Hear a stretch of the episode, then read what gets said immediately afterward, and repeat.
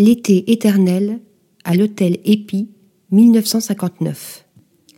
Depuis plus d'un demi-siècle, l'Épi, comme on l'appelle dans le golfe de Saint-Trope, est un petit havre de paix qui a vu défiler des générations entières et de nombreuses personnalités. Néanmoins confidentiel, cet hôtel situé dans la baie de Pamplonne ne compte que dix bungalows luxueux et dispose de nombreux atouts pour le farniente. Un jardin conçu par le paysagiste Madison Cox, jardin majorel à Marrakech, une piscine sublime, un terrain de tennis, une salle de fitness, une plage privée, mais aussi une table authentique façon izakaya. N'en jetez plus. Article rédigé par Delphine Lefeuvre.